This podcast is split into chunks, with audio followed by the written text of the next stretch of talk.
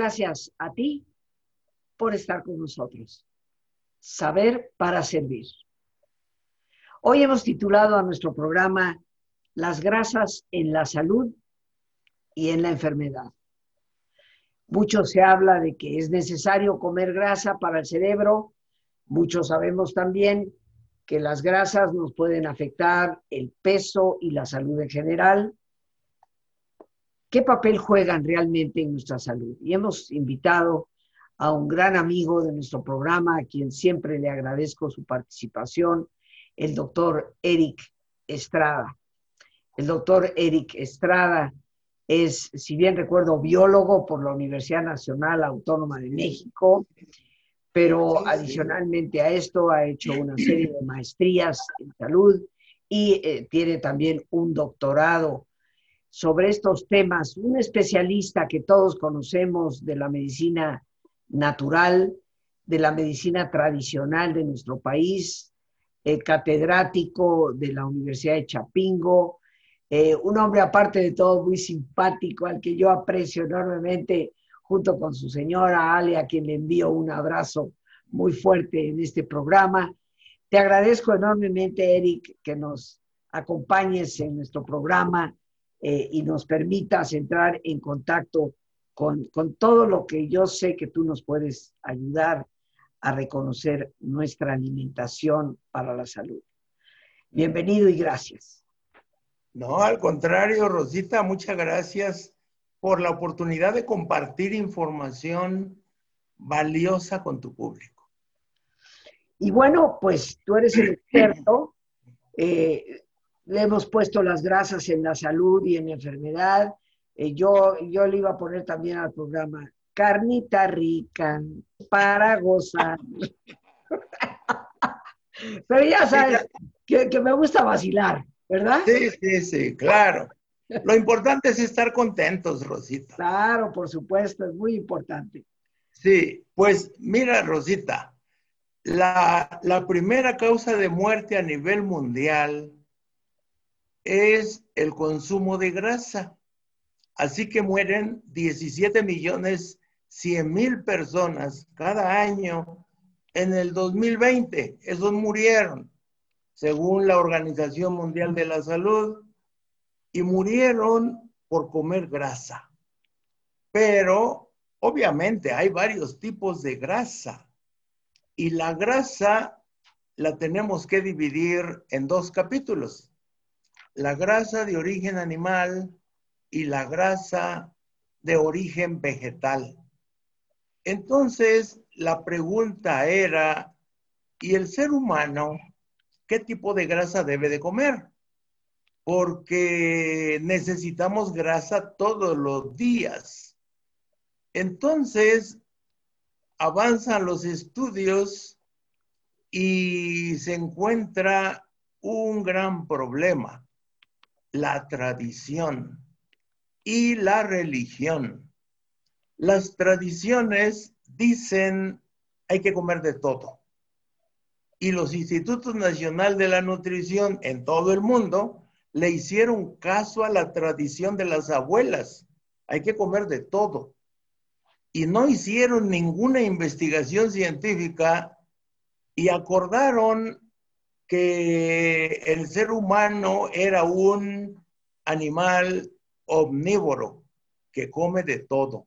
Así que las grasas que puede comer el ser humano son grasas de origen animal, grasas de origen vegetal, y eso se acordó en todos los institutos de la nutrición de todo el planeta. Eso estamos hablando en los años 40 del siglo pasado.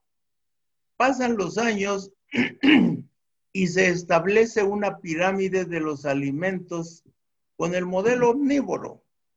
Y luego se transforma en 1992 en, en, una propuesta del Instituto Nacional de la Nutrición de dieta vegetariana, pero si se quiere comer carne, solo pescado y grasa solo de origen vegetal y esa propuesta la lanzó el Instituto Nacional de la Nutrición y nadie le hizo caso porque la tradición era come de todo. Y luego vino la norma oficial de la alimentación en el 2006, en enero, y acordaron que la norma oficial fuera el modelo omnívoro. Come de todo, leche, carne y huevo, y verduras y frutas, de todo. O sea que si fuéramos carros, gasolina, diésel, petróleo, turbocina, todo. Y, y, resulta que nadie investigó científicamente al ser humano, nadie lo investigó. Dieron por cierta la tradición. Y luego si tú te vas a algunas religiones como la de la India, el toro y la vaca son sagrados y los lácteos también y comen diario grasa de origen animal de los lácteos en grandes cantidades y se infartan prácticamente igual que los norteamericanos por la grasa.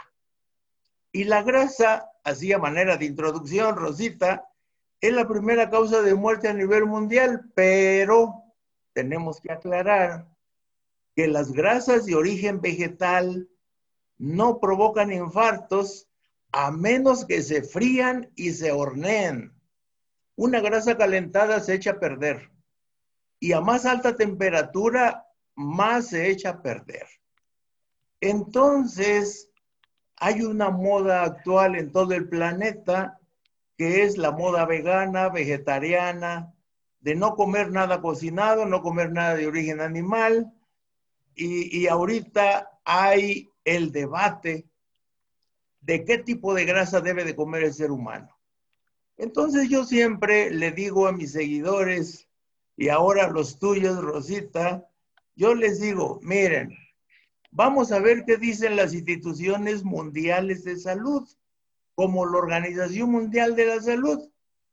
Y la Organización Mundial de la Salud dice que la grasa eminentemente debe de ser de origen vegetal y que cuando se coma carne, muy poca y solo pescado. Igual que el Instituto Nacional de la Nutrición. Pero, pues obviamente las estadísticas de 2020 nos dicen, pues muere un infartado cada dos segundos en el planeta. Y en México muere un infartado cada dos minutos y medio. Secretaría de Salud 2020. Sigue siendo la primera causa de muerte los infartos, enfermedades cardíacas y circulatorias. Entonces yo quiero compartir con tu público, Rosita, y con el público de nuestros seguidores, quiero compartir que el ser humano necesita comer grasa todos los días pero necesita comer grasa que no sea saturada. Eso quiere decir que los ácidos grasos pueden tener enlaces dobles o no. Si no tiene enlaces dobles, es un ácido graso saturado. Y si tiene enlaces dobles o triples, quiere decir que es un ácido graso no saturado. Y el ser humano solo digiere perfectamente bien ácidos grasos no saturados, o sea, ácidos grasos con dobles enlaces. Y resulta, resulta, Rosita, que las carnitas, el chicharrón, los embutidos, todas las carnes de origen animal predominan eminentemente las grasas de origen, de las grasas saturadas. Y, y, hay algunos vegetales también, como la palma de coco y la palma africana. La palma de coco tiene 86% de grasa saturada. Grasa muy peligrosa para el ser humano. Y la palma africana tiene 51% de ácidos grasos saturados. Y, el aceite de oliva tiene 14% de grasa saturada y el otro 86% grasa no saturada. Entonces, El ser humano... Eric, la palmera, o sea, que, me, hablas de la palmera que tiene grasa, pero me hablas de palmera y yo lo único que me he comido de las palmeras es el palmito. O sea, con el palmito no hay problema. Ok. con el palmito no hay problema porque ahí hay poquísima grasa. El problema es la grasa del coco. La grasa de la palma de coco o la grasa de los coquitos de la palma africana o la grasa de los frutos de cualquier palma. Ese es el problema. Los dátiles, por ejemplo. Bueno, los dátiles son eminentemente glucosa.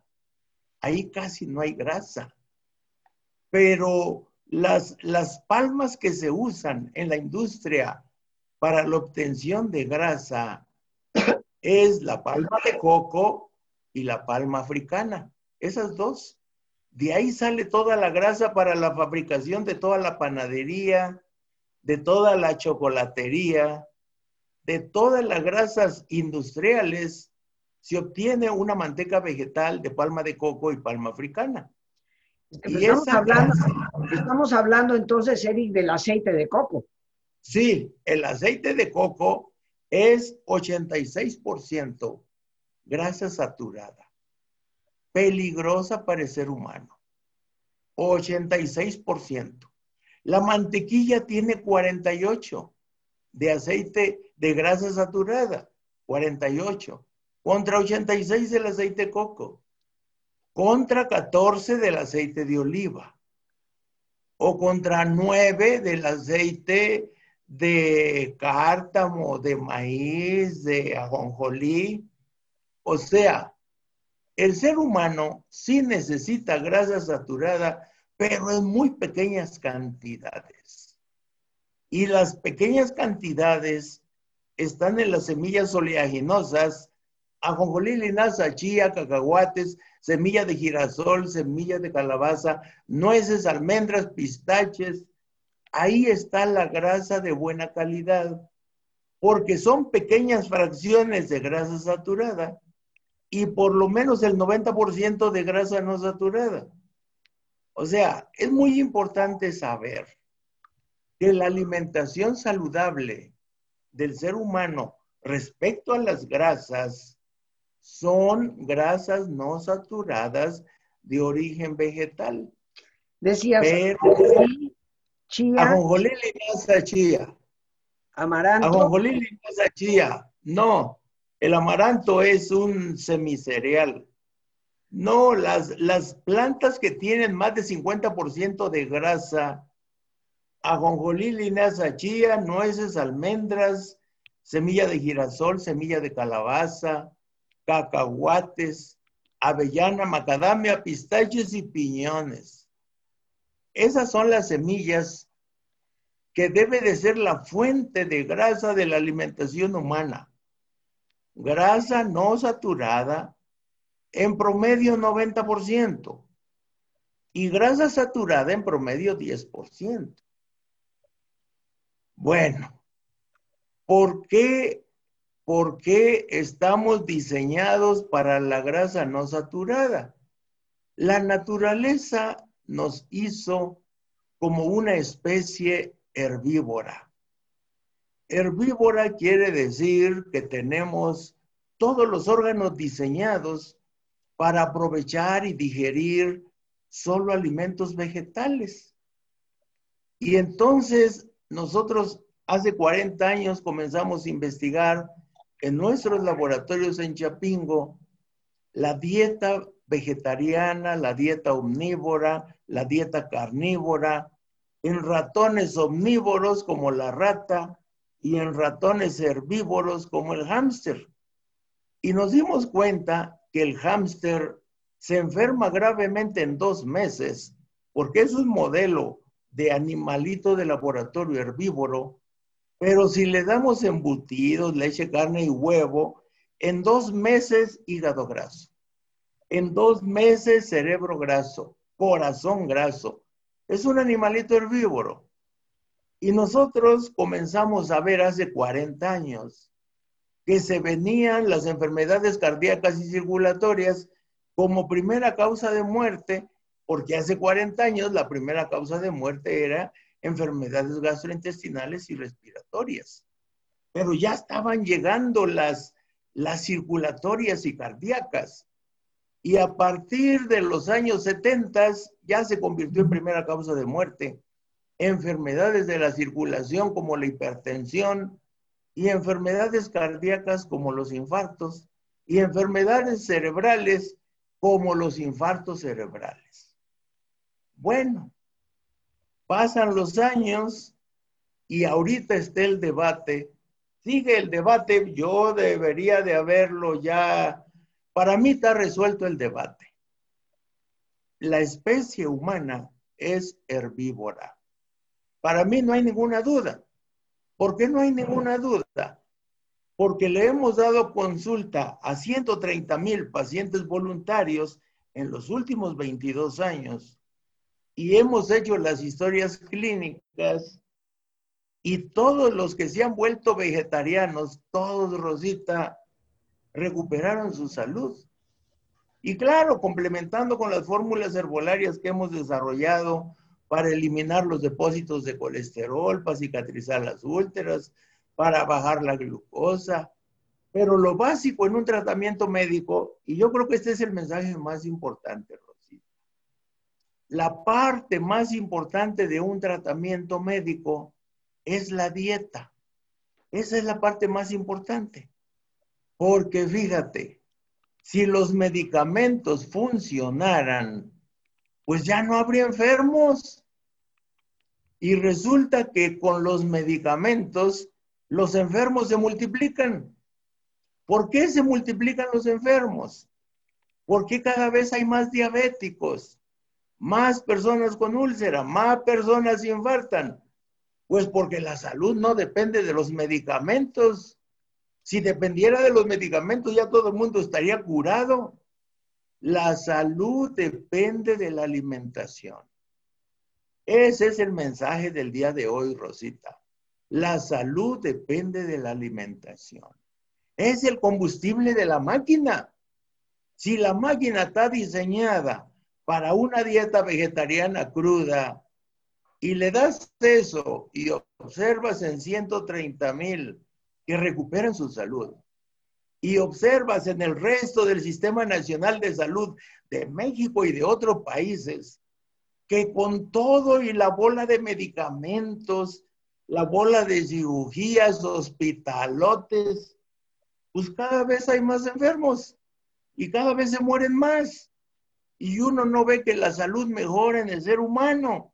O sea, si tú ves las estadísticas, cada vez hay más enfermos en número y en porcentaje. Y eh, la Secretaría de Salud dice que en México más del 92% de la población vive enferma cuando llega a la edad adulta. 92%. Yo cuando me enteré de estas cifras, salí al campo a estudiar poblaciones de animales silvestres. Yo soy biólogo. Y, hice prácticas de campo en peces, en aves, en mamíferos, y me fui a estudiar los erizos del mar. Y en una muestra de dos mil erizos, nomás encontré dos erizos enfermos. Y cuando se los llevé al especialista de los erizos de la UNAM, me dijo que no estaban enfermos, que estaban viejos. O sea, no encontré animales enfermos. Y cuando uno sale a la calle a revisar a los humanos, casi todos están enfermos en la edad adulta y en los niños la mitad. Y uno se pregunta, ¿y por qué los humanos están enfermos la mayoría? ¿Y por qué los animalitos salvajes en el campo no se enferman? Bueno, pues es porque los animalitos del campo viven de acuerdo a las leyes de la naturaleza y al ser humano no le gusta vivir con las leyes de la naturaleza. Le gusta la naturaleza, pero amueblada. Le gusta la comida, pero cocinada. y entonces dice uno, no, pues así no se puede. Así no se puede.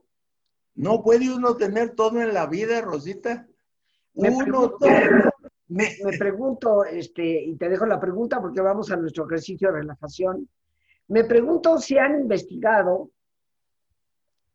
qué porcentaje de felinos está enfermo. Leones, tigres, panteras, jaguares. No me contestes. Menos del 5%. vamos vamos a, nuestro ejercicio de relajación y regresamos. Me interesa saber esa estadística. Pero bueno, queridos amigos, vamos a tomarnos esta pausa como siempre lo hacemos, pidiéndote que te pongas cómodo. Y si te es posible hacer el alto completo y total, pues qué mejor que relajar tu cuerpo. En una posición cómoda, con tus ojos cerrados. Respira profundamente, toma conciencia del entrar y el salir del aire en tu cuerpo.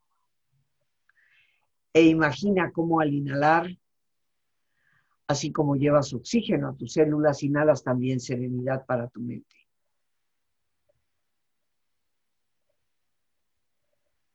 Al exhalar, así como tu cuerpo se libera de toxinas, imagina cómo en ese aire que sale también te liberas de todas las presiones y todas las tensiones.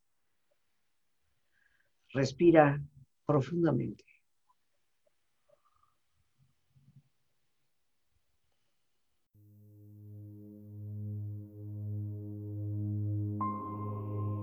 Y relaja tu cuero cabelludo. Todos los músculos que cubren tu cabeza.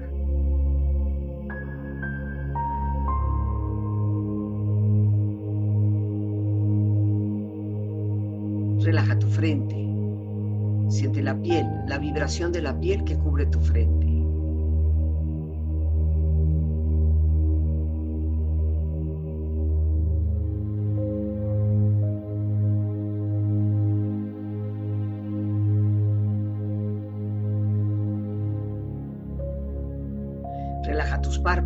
Los tejidos que rodean tus ojos.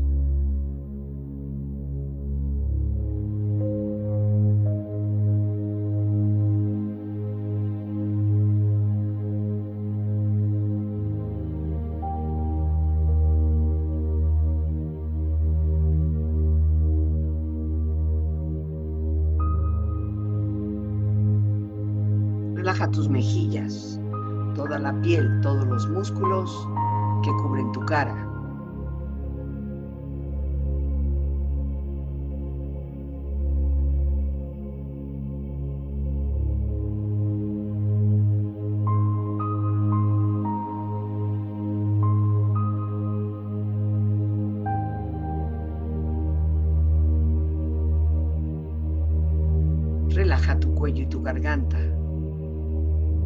Siente su flexibilidad, equilibrio, balance.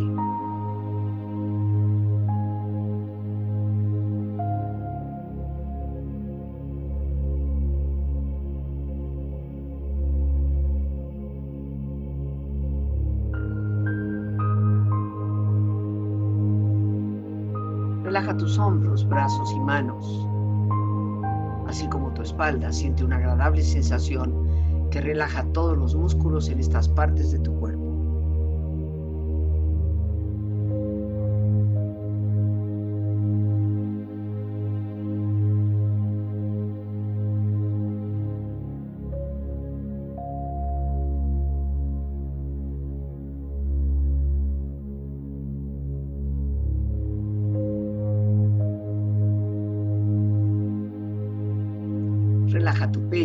Exterior e interiormente, relajando todos los músculos, imaginando a todos tus órganos internos funcionar rítmica y saludablemente.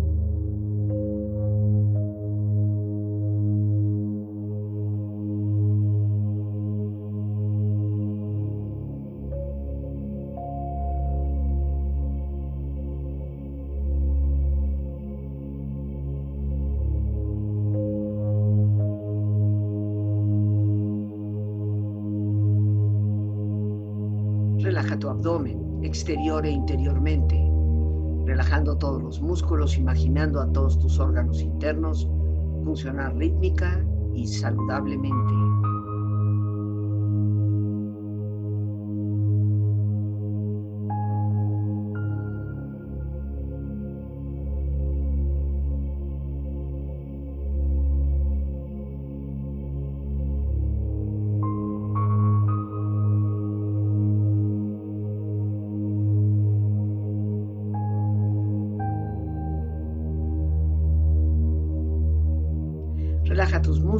Rodillas, siente la piel, la vibración de la piel que cubre estas partes de tu cuerpo.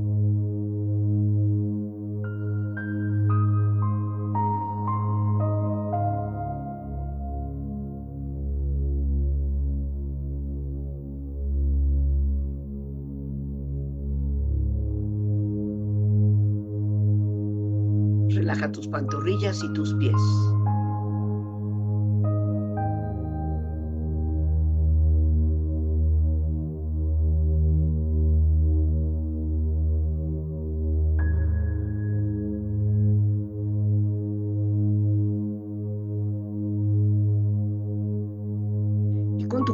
Profundamente relajado, proyecta en tu mente la imagen de un lugar ideal para el descanso. Imagina los colores, los sonidos, los aromas. Es una escena de belleza y paz. Siente estar ahí.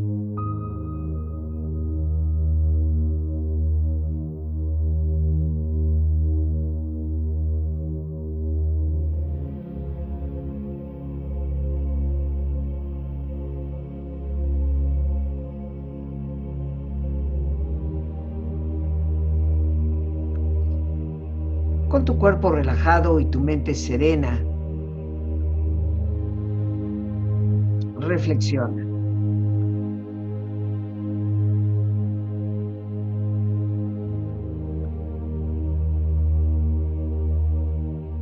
Esforzarte para llevar una alimentación adecuada es la mejor inversión para tu cuerpo y tu mente que puedes hacer.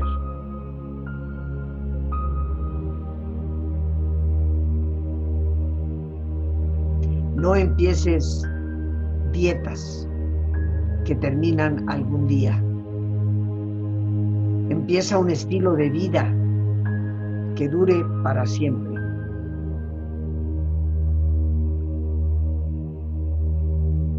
Y decía Hipócrates, el padre de la medicina,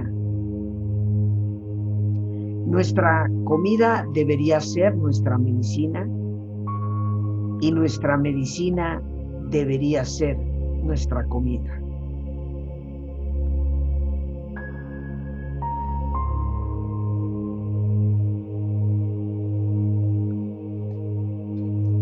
Respira profundamente, relájate bien.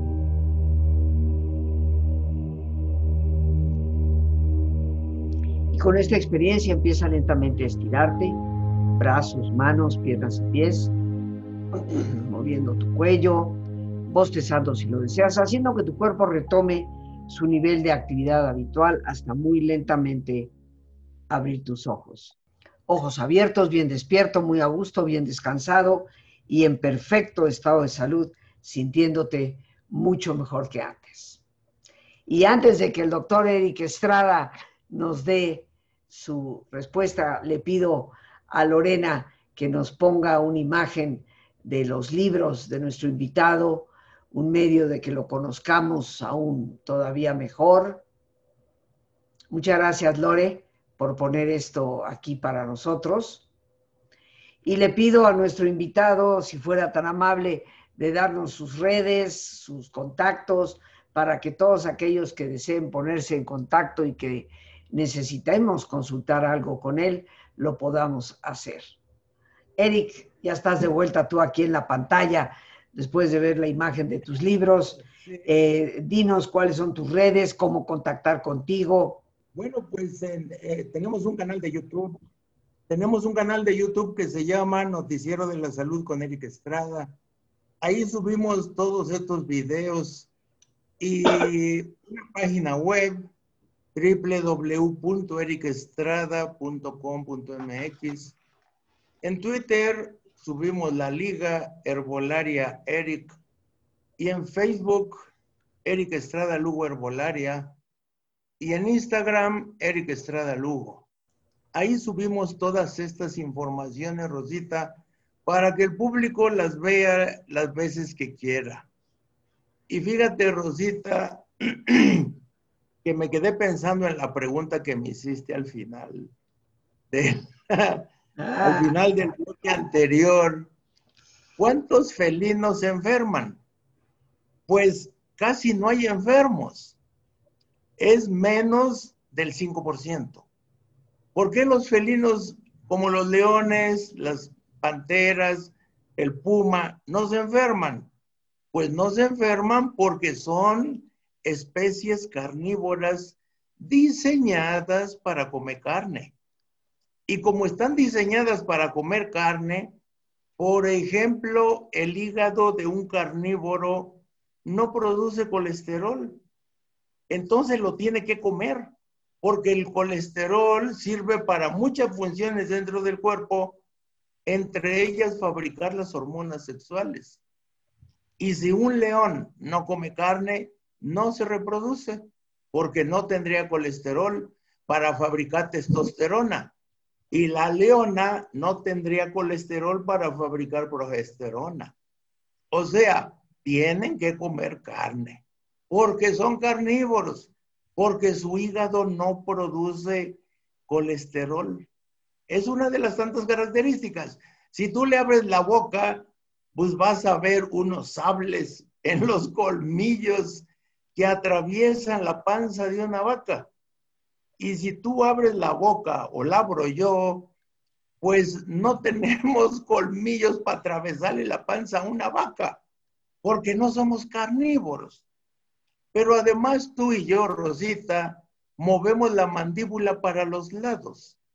Y el león no, el perro y el gato tampoco. Si tú le mueves la mandíbula para los lados, se la rompes. Pero si tú y yo la movemos para los lados, no pasa nada. Somos herbívoros. Y, y, nuestro hígado de todos los herbívoros sí produce colesterol.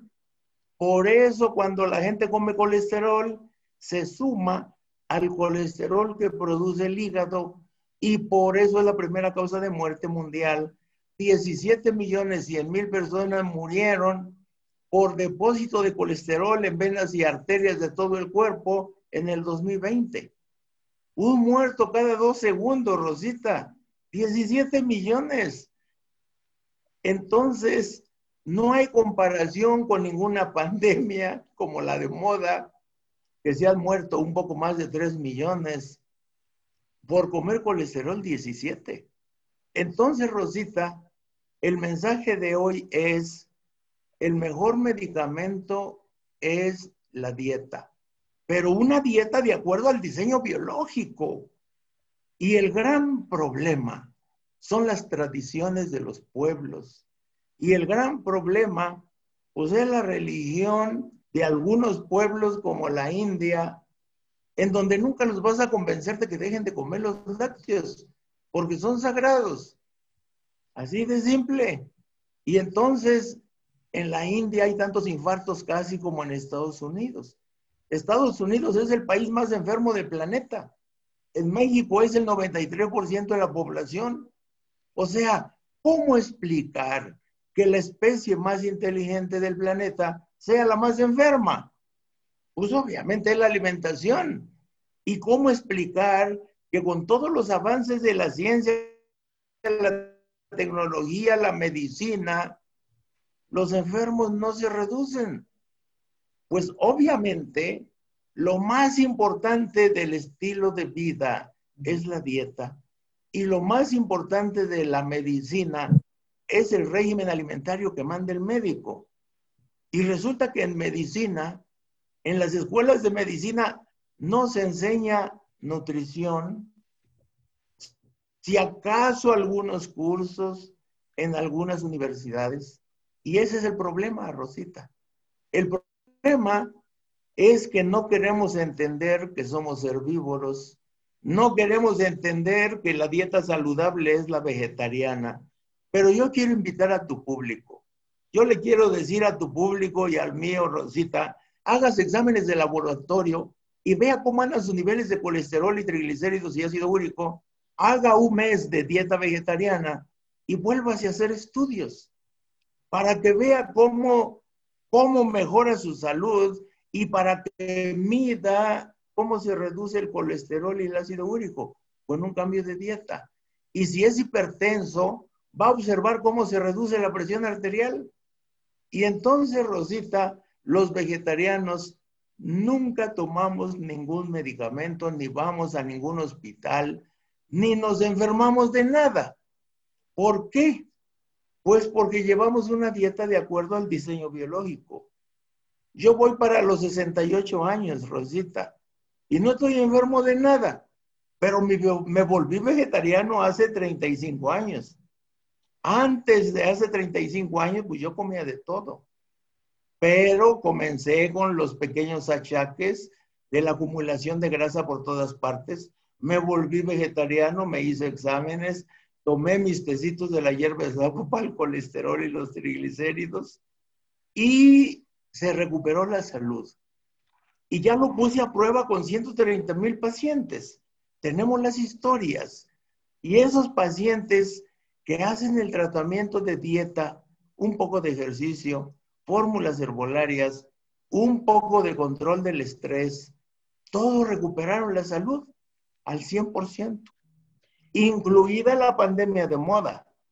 Entonces, a mí me da mucha tranquilidad poder ver a la cara a tus seguidores, Rosita, y a los míos y decirles, la clave es la alimentación basada en grasa no saturada, grasas vegetales pero nada frito y nada horneado. Y eso es lo más difícil de la dieta, Rosita, porque pues no hay nada más sabroso que todo lo frito y todo lo horneado. Y ahora pues hay que echar marcha atrás a esas tradiciones si queremos vivir saludables, Rosita. Pues Eric, yo creo que ciertamente la dieta juega un papel fundamental en la salud. Creo que sí.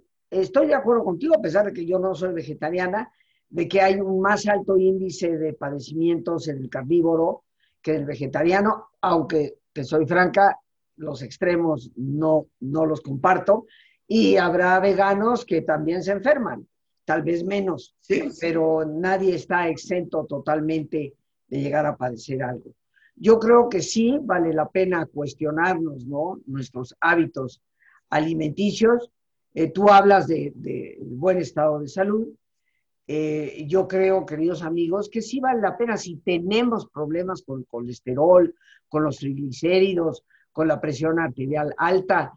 Yo creo que vale la pena la invitación de, nuestro invitado, el doctor Eric Estrada, a cambiar la dieta durante un mes, irnos a ser veganos, sin cocinar, sin freír, sin hornear, comiendo las grasas no saturadas vegetales y ver los resultados. Tal vez yo continúo en mi, mi hábitat habitual, porque afortunadamente te puedo decir con resultados clínicos que siendo carnívora mi colesterol está en 160, mi presión está en 120, 70. Gracias a Dios infinitas por la salud que me ha dado. Entonces, eh, creo que sí tendremos que cuestionar cómo estamos viviendo y gran parte de nuestra vida es lo que comemos.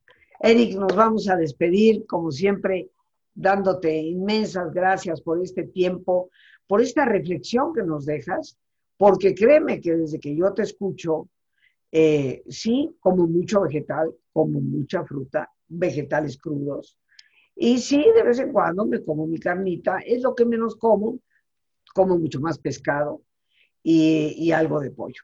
Pero eh, sí, sigo siendo carnívora, así me considero, pero también sé que hay personas que ya no deberían de serlo, sobre todo cuando esos problemas de salud se hacen presentes. Así que tu aportación es muy valiosa para nuestro público. Y bueno, eh, Lorena nos ha puesto ahí en pantalla todos los medios a través de los cuales nos podemos comunicar con nuestro invitado. Eric, te abrazo con un cariño especial. Te agradezco que tengamos esa confianza, que me permitas estar molestando a veces con mis bromas y mis vaciladas. Pero un saludo para ti, para Ale, para los niños. Eh, y bueno, me encanta que estés aquí. Te lo agradezco infinitamente. El agradecido soy yo, Rosita. Un abrazo para todo tu público. Muchas gracias. Y bueno, amigos, pues las gracias a Dios por este espacio que nos permite compartir, las gracias a nuestro gran invitado, el doctor Eric Estrada, y a ti. Bueno, a Lorena Sánchez, por supuesto, nuestra gran productora, y a ti, el más importante de todos, una vez más, gracias. Muchísimas gracias por tu paciencia al escucharme, por ayudarme siempre a crecer contigo. Que Dios te bendiga.